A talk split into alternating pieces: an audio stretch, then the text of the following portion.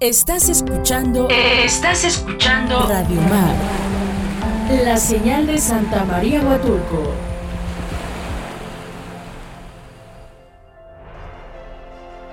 Hablemos de cine y de series. De directores y de historias. Aquí en. Cine para tus oídos y tu mente. Regresamos.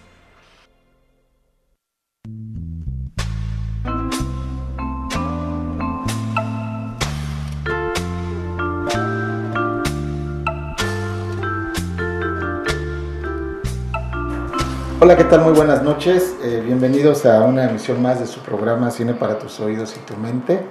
En este todavía mes patrio. Todavía. Vamos a seguir hablando de, de cine mexicano y pues ojalá y nos acompañen durante todo el programa y como siempre, como cada lunes, estoy con mi amiga, mi gran amiga María Castellón. ¿Cómo estás, amiga? Mi querido amigo, muy bien, muy contenta de estar contigo otra vez. ¿No? Ya, como dices, todavía septiembre, ya los últimos días, pero, septiembre, ya, ya no sabemos qué hacer con la cruz que nos cargaba. Literal. ¿No? Y siempre compartir eh, micrófonos contigo es maravilloso.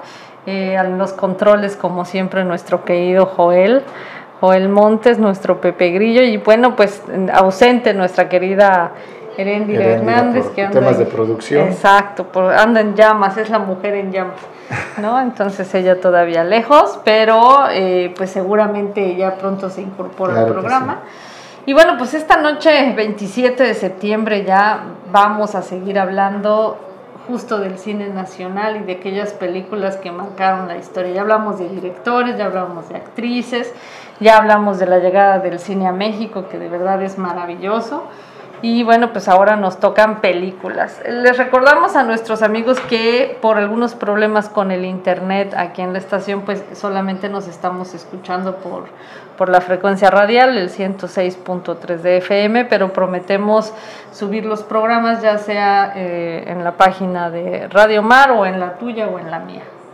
Así es, o en la de pantalla. O en la de pantalla rodante Pantalla que también la pueden consultar. Y bueno, o fíjate que, que ahora tenemos, antes de empezar y antes de que se me olvide, ¿no? Está la convocatoria del DIF Oaxaca sobre el cine minuto que hable de violencia, abuso infantil. Y esta, esta convocatoria la acaban de ampliar y está hasta el 15 de octubre, si no mal recuerdo. Eh, déjenme ver, sí, hasta el 15 de octubre y es, ah, eh, los participantes pueden ser jóvenes oaxaqueños de entre 18 y 29 años de edad. La- el tema, perdón, es prevención del abuso sexual infantil y es un concurso de cine minuto 2021 y se llama eh, Te creo en corto y es la tercera emisión que hace el DIF Oaxaca acerca de este tema tan importante. Y bueno pues eh, las bases las pueden consultar justamente en la página del DIF Oaxaca.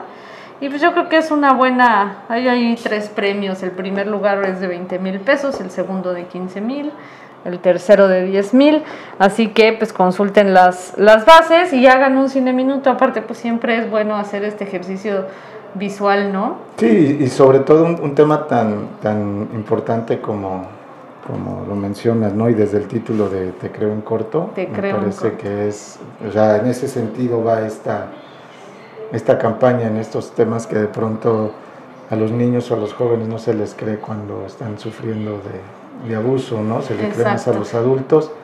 Entonces, qué mejor que, que, que los jóvenes o los niños y los jóvenes produzcan desde su perspectiva, ¿no? Desde su mirada. Exactamente. Y ahora con tanta tecnología para llevar a cabo alguna realización, me parece que es una gran oportunidad. Sí, por supuesto, así que no lo echen en saco roto y pónganse a pensar qué podría ser este cine minuto desde su perspectiva. Recuerden, es prevención del abuso sexual infantil y bueno, pues todos para proteger a esta población tan increíble que son los niños Claro. y tan vulnerable también porque recordemos que los niños tienen una un criterio y una y un corazón bastante grande, o sea, es difícil para mi punto de vista pensar en un, en un castigo legal que se le pueda imponer a una persona que abusa sexualmente de un niño, me parece que la muerte es poco porque los niños no tienen estos estos prejuicios sociales, ellos abren su corazón, te dan su confianza porque Claro. piensan que están tratando con seres pues tan transparentes ellos, ¿no? como ellos. Exactamente. Así es. Entonces, pues es una gran oportunidad para matar dos pájaros de un tiro, empezar a ver qué rollo con tu creatividad, empezar a ver cómo puedes generar un cine minuto. Parece sencillo, pero contar una historia en un minuto es algo que te puede partir la cabeza, ¿no? Pero bueno, es, una, es un buen momento para empezar a hacer esta práctica y pues el otro tiro maravilloso es la prevención del abuso sexual infantil. Sí, y ojalá en verdad se, se, este, se atrevan a participar, ¿no? Porque es, es muy interesante. La verdad es que sí, es muy, muy, muy interesante y incluso si nos compartieran sus cine minutos sería increíble para también poderlos difundir en nuestras páginas y por qué no, pues hacer un- una tarde de muestra de estos, Claro. de estos temas, ¿no? Y bueno, amigo, pues películas del cine nacional que han marcado Bueno. nuestra historia, o sea, ni por dónde empezar. Sí, o sea, sí hay, hay infinidad de, de- de películas, pero aquí yo creo que tendríamos que hablar como por épocas, ¿no? Exacto. O sea, de, de pronto, bueno, no sé qué, qué, qué- qué pienses tú, qué piensen eh, quienes nos escuchan.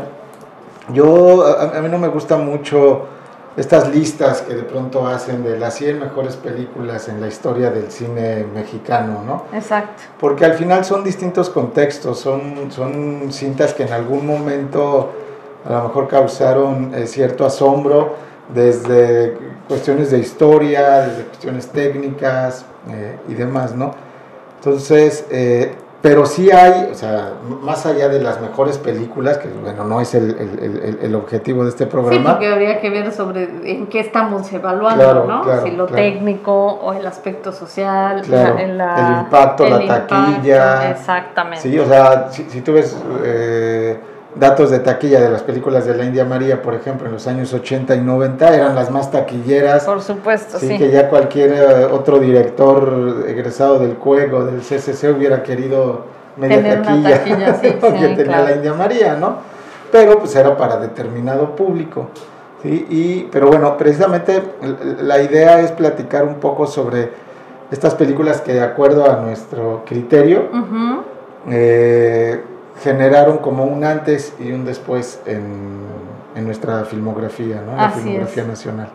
Y yo creo que, bueno, pues Santa eh, es una de las películas más importantes tanto del cine silente o cine mudo como del cine sonoro. Sí, digo, yo creo que bueno, sí Santa, pero antes de Santa, a mí me parece que la banda del automóvil gris, sí, que es esta película que se entregó como por episodios, muy eh, al estilo de la de esa época, si no me recuerdo, como de 1923, me parece, la de la banda del automóvil gris. Este, por, por la época en la que se rodó, por el tema que se trató, eh, porque ya se hablaba, pues aunque era por entregas ya de un largometraje. ¿no? Entonces eh, es una cinta en blanco y negro, por supuesto, pero que si la vemos actualmente sigue impactando, ¿no? Claro, sigue vigente. Mucho, sí. Y bueno, por supuesto, como dice Santa, que marca un antes y un después en el, en, en el cine, da, e- es la que da el, el- el paso, por lo menos como la, la más famosa, porque ya ves que después se habló de, de otra cinta, ¿no? Que se rodó a lo mejor un poquito antes pero pues la, la que se conoce, por así decirlo, que da este salto del cine mudo al cine sonoro es, es Santa. Es Santa, sí. Y una película que, bueno, pues ha servido para estereotipar bastantes roles sociales, ¿no? Que yo creo que en eso, en eso no se pensaba tanto antes, Sí, ¿no? Eh, los alcances que podía llegar a tener una cinta. y, y- y además eh, eh, eh, esta cuestión que, que a mí me parece que ahí se ve, pero sí, bastante la onda del machismo, ¿no? De la mujer sumisa y abnegada. Este, y, y un tema que ha sido muy común en nuestra cinematografía eh, y, y que habla de esta doble moral que también tenemos en nuestro país, ¿no? El, el- el tema de, de- de las casas de cita, el tema de la prostitución, eh, este tema también que después la- el, el- cine mexicano iba a, a- a trabajar mucho en él, ya desde la literatura se trabajaba, el- el- como la, la ciudad como un monstruo que todo corrompe, ¿no? Todo. Todo, ¿sí? todo. O sea, al final esta mujer santa llega a la ciudad y que es donde conoce a Hipólito precisamente, este ciego que toca el piano, ¿no? Y, este, y que además eso sirvió también para una especie de de eslogan de, la película, ¿no? De que cuando, cuando Hipólito le cantó a Santa, ¿no? Sí, claro. Y precisamente porque pues, fue la primera película sonora. Sonora, sí. Es maravillosa, la verdad, y es, es pues una película que, que mucha gente no se atrevía a ir a ver justo por lo que comentas, ¿no? De una, una doble moral Claro. que pues no existía. Decías antes del automóvil gris, ¿no? La banda del automóvil, es de 1919. 1919. ¿no? Sí, también, pues, precedente marcó, pues, porque justo tocaba un tema también importante. Sí, y además en un contexto revolucionario todavía, un tema Exacto. revolucionario, ¿no? Exacto, y en esta, en esta parteaguas de la revolución y el nacimiento de una sociedad distinta. ¿no? Claro. Sí, la verdad es que esas dos películas, pues yo creo que eh, iniciaron o marcaron un, un ciclo de cine en México que ya tenía mucho que ver. Hemos visto que el cine en México, por una u otra razón, aunque la gente piense que es un cine muy inculto y mil cosas, siempre se, arra- se arraiga a sus orígenes documentales. Sí, ¿no? El cine siempre mexicano siempre busca retratar eh, lo que está ocurriendo en, en el México de hoy o de ayer o de todas las épocas, ¿no? Porque justo hay películas, bueno, Santa tiene como también un cúmulo de, de cuestiones técnicas muy interesantes, ¿no? Fue una película Sí. donde se utilizaban unos planos ya muy específicos para la época, ¿no? Este, se le dio mucho, mucho auge por primera vez al, al tema de, de la- el arte dentro del set. Eh, fue una película que revolucionó en algún sentido las cuestiones técnicas del cine y bueno, es. pues socialmente también tenía mucho que, claro. que dar, ¿no? Y después de esa pues le siguen muchas. Sí, bueno, La Mujer del Puerto también, La ¿no? Mujer Con del Andrea Puerto. Palma, Ujú. que también es un tema muy parecido Exacto. y que eh, pues igual es, es, es una, una, un- una película no, nuevamente con un tema no fácil de, de tratar y que ahí Andrea Palma pues en realidad logra como posicionarse aún más en la cinematografía mexicana, ¿no? Y bueno, y después viene también toda esta época que se conoció como la época dorada, aunque antes está esta otra película de Allá en el Rancho Grande, Claro, ¿sí? Con este Tito Guizar con Tito Guisa. también, ¿no? Sí. Que, que- que igual es una, una cinta donde ya se comienzan a, a- a observar estas temáticas que después iban a ser muy comunes en, en la época de oro del cine mexicano, ¿no?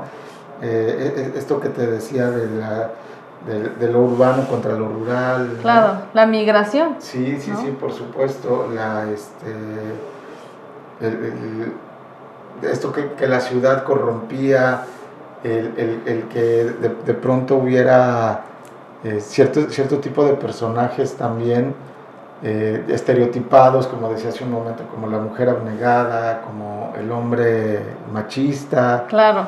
¿no? que eso se presentó en- muy seguido en, en- en el cine mexicano. ¿no? Aunque fíjate que muy, muy curioso que una de las películas más interesantes, que me parece es una trilogía, eh, una de las películas más interesantes es este, Los García, ¿no? Ah, los tres García. Los Tres García. Sí, hay y una lo- trilogía exacto. incluso. En esa película, aun cuando está en una época marcadamente machista, como tú dices, pues los Tres García vivían en un matriarcado.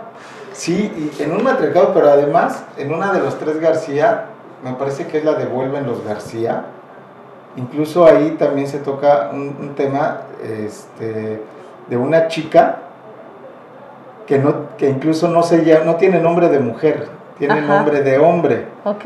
Y uno de los tres García se enamora de ella. Ajá. ¿no? Y, la- y cuando, yo recuerdo que cuando le preguntan, bueno, ¿y por qué te llamas, no sé, Casimiro, no?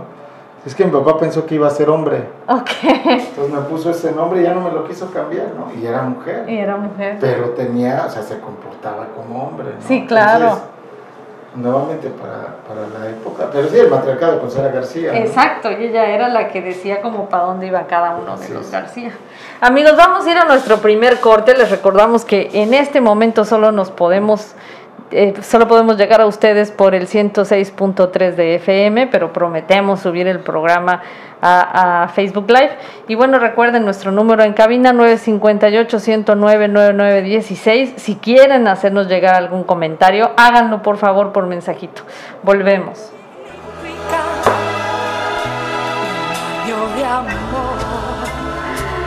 ¿Qué tal? Ya estamos de regreso en este su programa Cine para tus oídos y tu mente. Recuerden que estamos hablando de películas mexicanas que marcaron como un antes y un después en, en la cinematografía nacional. Y pues ahorita nos estamos acordando de los tres García. Sí, si alguien se acuerda quién era el otro García, uno era Pedro Infante, el otro era Abel Salazar, Salazar, y el otro no recordamos, así que si alguien quiere echarnos un mensajito y decirnos quién era, se lo vamos a agradecer. Que, que él es el que se enamora de la chica que te digo que tiene nombre de hombre. Ok. Él es el que se enamora, porque además era hermana de sus rivales. Ah, claro, claro. Y sí. ella vivía pues así en el monte, ¿no?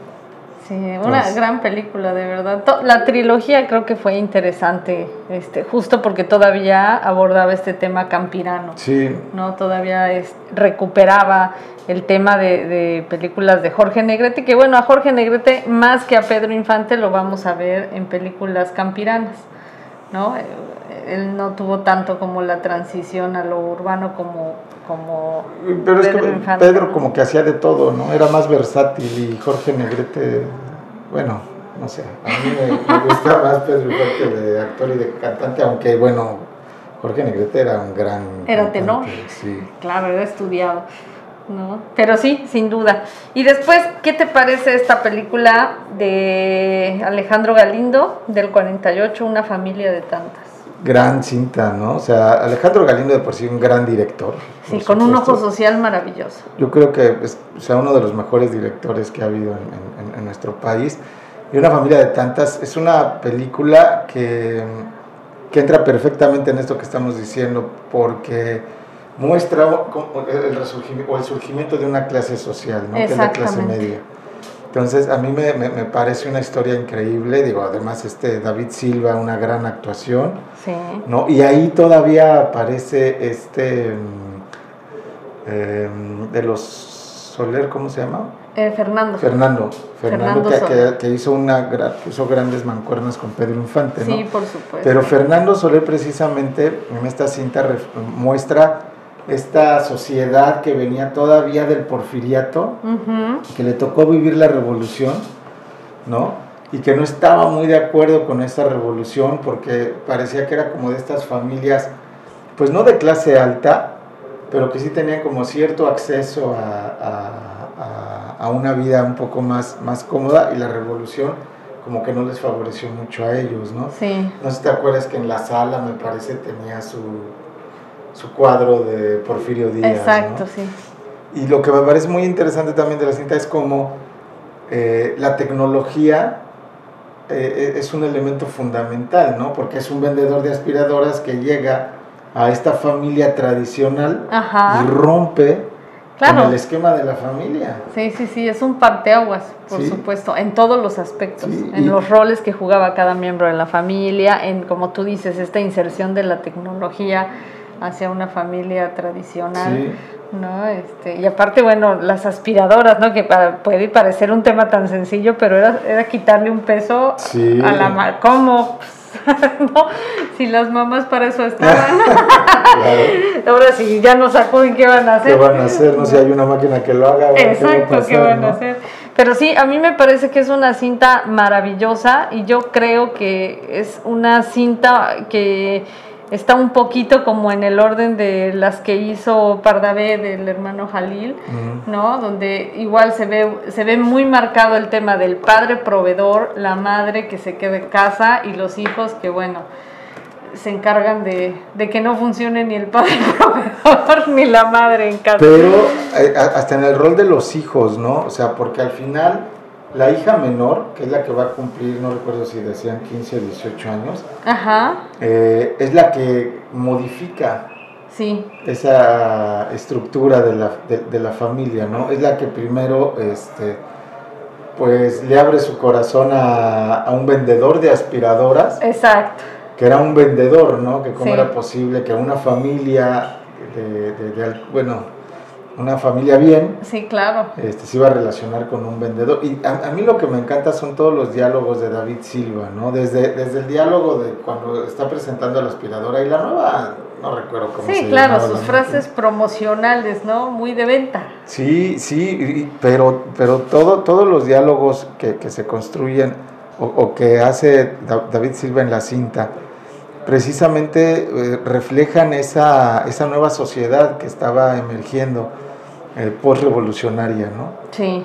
Y, y por eso a mí sí me parece que es un, un antes y un después. en- en- en el No, y David Silva lo vimos en películas impresionantemente bellas, ¿no? Campeón sin corona, Sí. creo que es una que me ha hecho llorar todas las veces que la Él, he él visto. salió también en Hay lugar para dos. ¿no? Hay lugar para Un dos. rincón. cer- No, no, este, No, ¿cómo se llama esta otra?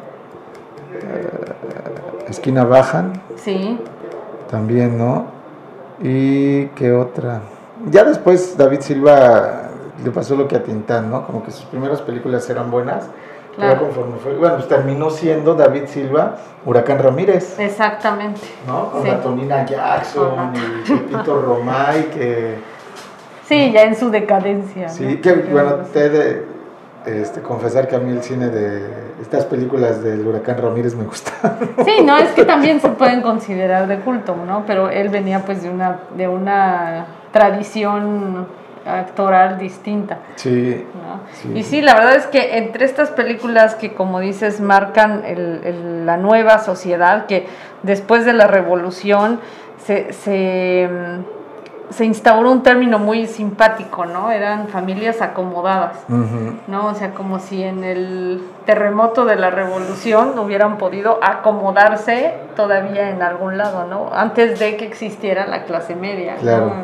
La clase, eran como clase acomodada y los obreros, ¿no? Y la clase obrera pues también tuvo como cintas interesantes en, en México que podemos ver no nada más en, en esta ciudad vertiginosa, como tú dices, que va siendo, eh, que, que muestran la capital de una manera rápida, hasta las escenas son más rápidas, Claro. ¿no? Y Tintán jugó un papel importante ahí, ¿no? Porque este, hay una que se llama El Revoltoso, que creo que es también de, muy de las primeras de Tintán, y justamente retrata sobre todo la Ciudad de México, pues con, con, esta, con esta frescura de una nueva sociedad, de una nueva manera de ganarse la vida y que por supuesto estaba dejando atrás todo el cine que tenía que ver con los estudios Churubusco, claro. ¿no? Con los caballos, la cascada y los vaqueros. Un cine más, más urbano, ¿no? Bueno, Exacto. Tintán era urbano, urbano, aunque, aunque tiene por ahí un par de películas con otros temas, pero bueno, era tan. Su estilo era tan desfachatado que Claro. podía hacer lo que quisiera. Era, eh, pues yo creo que es el primer pachuco que conocemos en el cine. ¿no? O sea, este chilango extraño, ¿no? Eh, que empezaba con, con los zapatos de doble color, el- la pluma en, en el sombrero, una manera de hablar distinta, el baile, por supuesto. Fíjate que más que Resortes, que Resortes tuvo un- un- unas dos, tres películas bastante interesantes porque él retrataba el tema de la ciudad universitaria, los jóvenes. Hay una película de resortes que a mí me parece adelantada a su tiempo de los realities, donde él sale de cartero. No, No, recuerdo si se llama El cartero atómico, pero es la historia de este cartero y hay uno, un, un tipo que tiene un programa de televisión. El- este, este cartero iba a los estudios América, si no mal recuerdo, a repartir correspondencia. Ajá, Entonces un día que llega a, a repartir correspondencia se da cuenta que están maltratando a una chica, pero no se percató que era una escena. ok. Entonces llega, interfiere y lo van a, A detener. detener, pero el director les dice, no, no, espera, déjalo. Ok, Y de ahí esconden cámaras y demás y a la actriz la ponen eh, como en... Es como una especie de Truman Show, ¿haz de cuenta? ok. O sea, está, yo ya tiene muchos años que la vi. Después que cuando vi Truman, me acordé de esa película y dije, oigan, pero aquí en México ya el Resortes había hecho algo así. Ahora en el corte vamos a buscar el dato para pasárselos, amigo. Y si Sí, quiere está- el público verla, véanla. De verdad que les recomendamos puras cosas bonitas. Amigo, vamos a un Otro segundo corte. que ya los voy a contar. Segundo bloque de corte comercial. Recuerden que estamos en Radio Mar 106.3 de FM.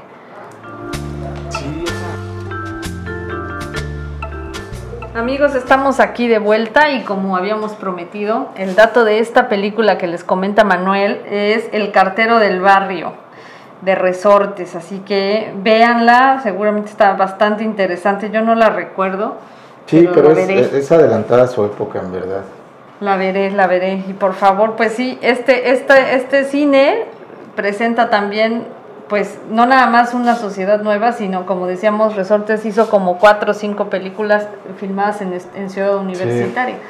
Y esto también, pues, implica el reflejo de una sociedad ya preocupada por la, por la educación eh, pues ya a nivel superior, ¿no? Y especializada, cosa que no veíamos en el resto de las películas, que también nos permite estereotipar a la mujer de, de provincia como una mujer que tiene que estar dedicada sola y exclusivamente a las tareas de la casa y la cocina. Sí. ¿no? Y acá ya podemos ver eh, pues muchas jóvenes estudiantes de, de carreras universitarias. Sí, y, y que también el Resortes hizo películas de fútbol americano, De ¿no? fútbol en esta americano. rivalidad de Pumas Poli, que son súper emotivas esas El películas. clásico, ¿no? Que, que yo creo que ya está, se ha perdido también. Sí, sí, sí, a mí me tocó todavía un par de clásicos geniales. Sí, por supuesto. Y después a este tipo de películas, pues claro, le entra César Costa, le entran otro tipo de, de, de actores que hicieron cine para jóvenes. Sí,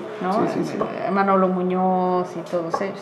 Y fíjate que hay una película que es de mis consentidas, me gusta mucho. Creo que, que si ya Buñuel había empezado con Ángel Exterminador a hacer algo de cine surrealista y un cine un poquito más complejo, hay una película en México que a mí me fascina, de 1967, Los Caifanes Mm, de Juan Ibáñez, ¿no? A mí me parece es un grupo de jóvenes proletarios, ¿no? Que en las noches lo único que podían hacer pues era ir por unas cervezas y divertirse en la noche, porque pues no no estudiaban, era un grupo de jóvenes Bohemios. bohemios y proletarios y que se enamoran, bueno, tienen ahí una aventura de una noche con una chica de de un nivel económico bastante alto, que era Julisa. Julisa y este, el hijo de María Félix, ¿no? Era Sí, su pareja. Álvarez Félix, Enrique Álvarez Enrique Félix. Álvarez Félix y sale Salía Oscar Chávez, Oscar Chávez, eh,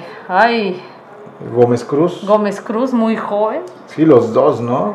sí. Súper jóvenes. Y bueno, pues es una película igual que nos permite ver una Ciudad de México, eh, pues que no descansa nunca, ¿no? Vemos Paseo de la Reforma, vemos el, el- la Diana Cazadora, eh, el centro histórico atrás de Palacio Nacional, estos burdeles que existían, ¿no? Donde pues la vida loca era eso, ¿no? loca y al día. sí. Entonces eh, era una, una juventud distinta, un México distinto, como todos los Méxicos existen, ¿no? Hoy en día tenemos aún más Méxicos porque las- la- Claro. la- el tema eh, pues social es mucho más marcado que antes. ¿no? Y, y esta película a mí me parece bastante interesante. Y después de ella pues vinieron otras que... En los 70, ¿no? En los hubo, hubo un cine muy interesante porque pues es la, de la primera generación de egresados del, Del CUEC. del CUEC, ¿no? Este, El Castillo de la Pureza, por ejemplo. Muy. Una gran, gran, gran película también. Que igual toda esa, eh, todas eh, esas películas también marcaron precisamente como en conjunto, no fue una película como tal, sino todas estas marcaron también como un antes y un después en el cine porque viene una crisis después de, de la época de oro del cine mexicano. Eh, y pues querían seguir retratando ese México campirano, ese México este, del, de- de- de- del Del charro. rancho, del pueblo, del charro, y no, ya no les funcionaba, ¿no? Claro. Ya también precisamente con, como decías de esta de Caifanes, con un, un México más moderno, ¿sí? una, una, Ciudad de México despierta toda la noche, eh, y bueno, pues tenían que cambiar los, los, los temas. ¿no? Claro, los roles, que seguimos siendo un poco si tú quieres, clasistas. Recordemos que todo el cine de el cine campirano pues no retrataba la vida del campesino, a sus pocas excepciones como Macario, ¿no? Este, pero realmente Isoc, por ejemplo.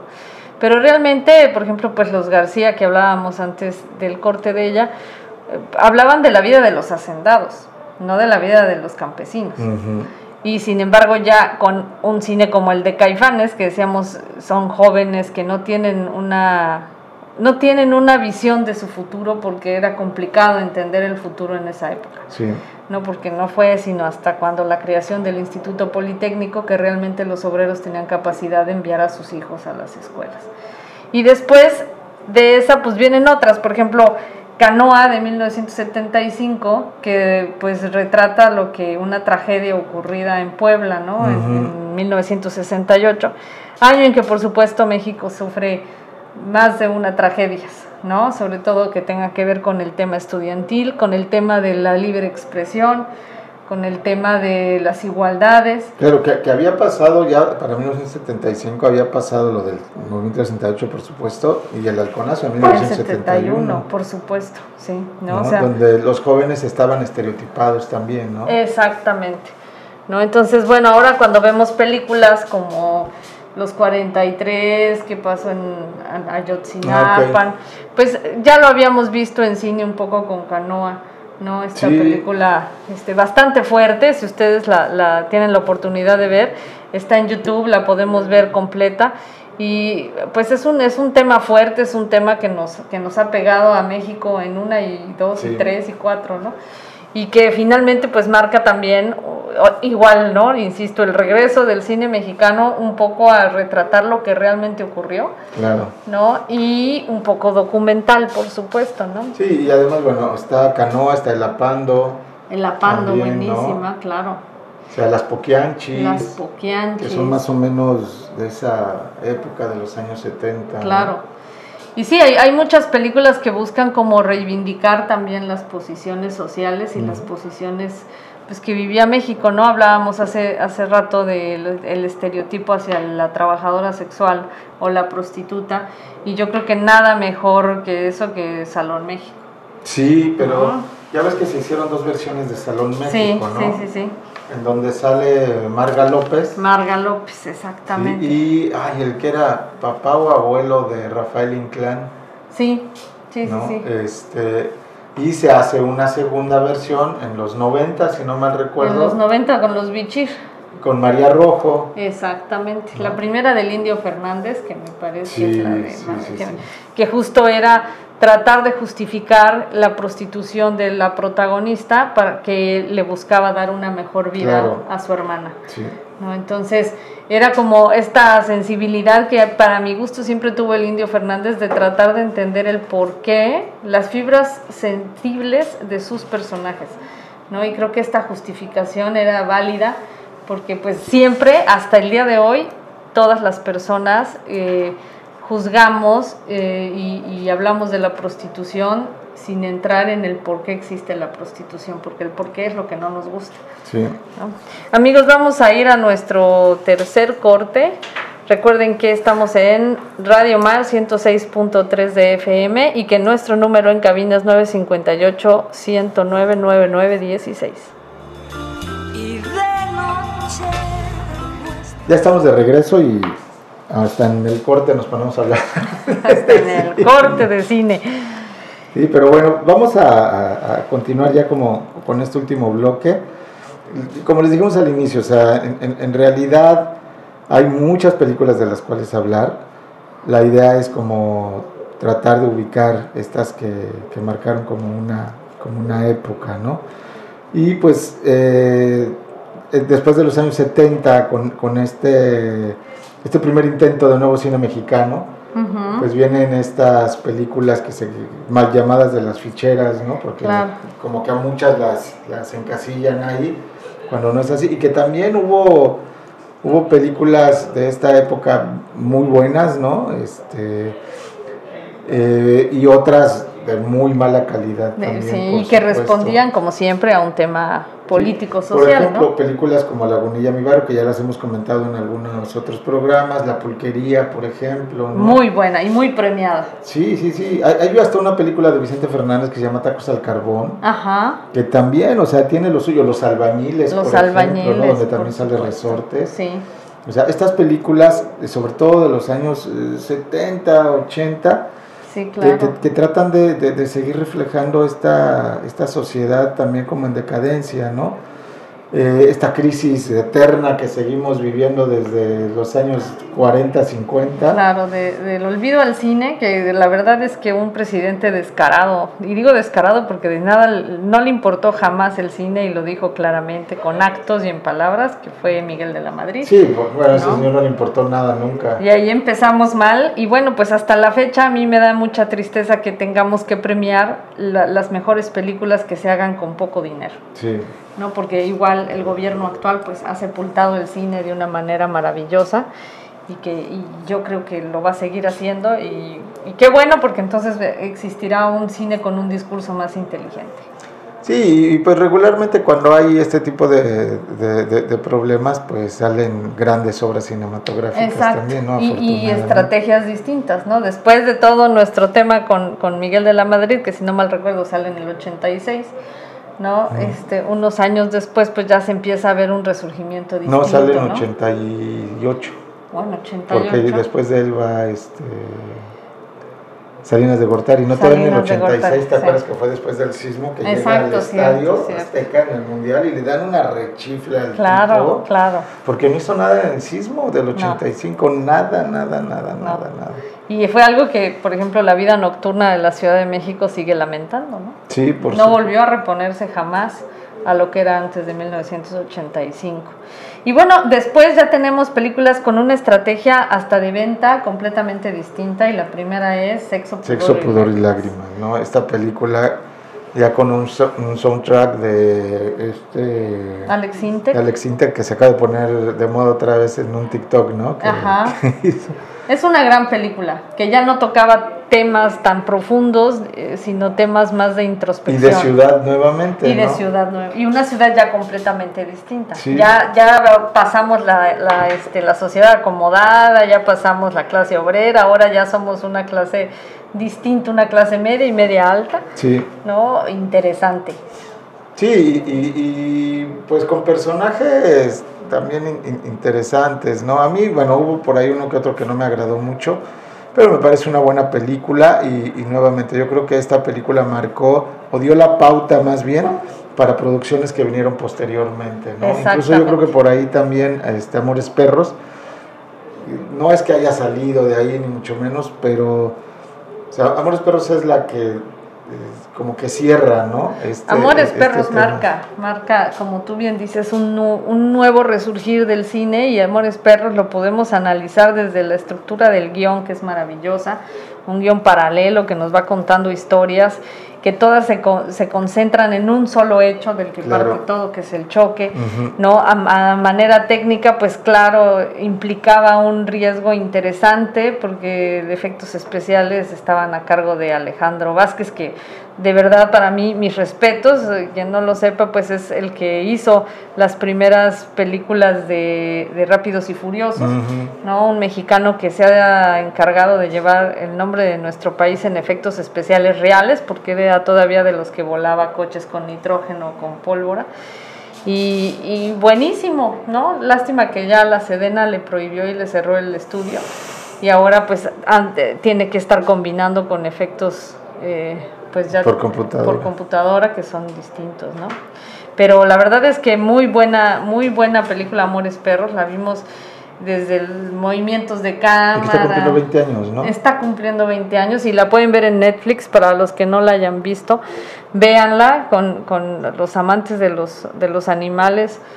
Con este, véanla con, con grandes ganas de terminarla y de saber que están tratando de alimentar también otro tipo de, de cultura cinematográfica, ¿no? Y que hace, y, algo que debe dar gusto, y creo que lo comentábamos el programa pasado, es que en 20 años tengamos ya un proceso tan interesante en cuanto al cuidado de los derechos animales. Sí, y, y- que además, bueno, Amo- Amores Perros eh, fue la primera película en la que González Iñárritu eh, genera esta estructura narrativa, ¿no? Así y ya es. después vienen otras cintas del propio Iñárritu con esta misma estructura narrativa. Sí, ¿no? Historias diferentes, algunas películas en- rodadas en Estados Unidos, producciones estadounidenses, pero que tienen la misma estructura, ¿no? De- de- como de contar varias historias o varias perspectivas de una historia, ¿no? exactamente. Eh, Y eso eh, crea en el espectador algo bien interesante, ¿no? Porque es como si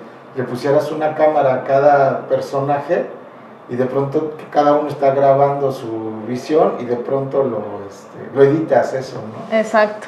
Entonces, a- digo, a mí me gustó mucho esta, es- esta cinta. Ya tiene muchos años que no la veo, estaría interesante volver Vuel- Vuélvala a volverla ver, yo la volví a ver y me pareció que estaba viendo otra cosa completamente distinta a la que me tocó ver en cines, por supuesto.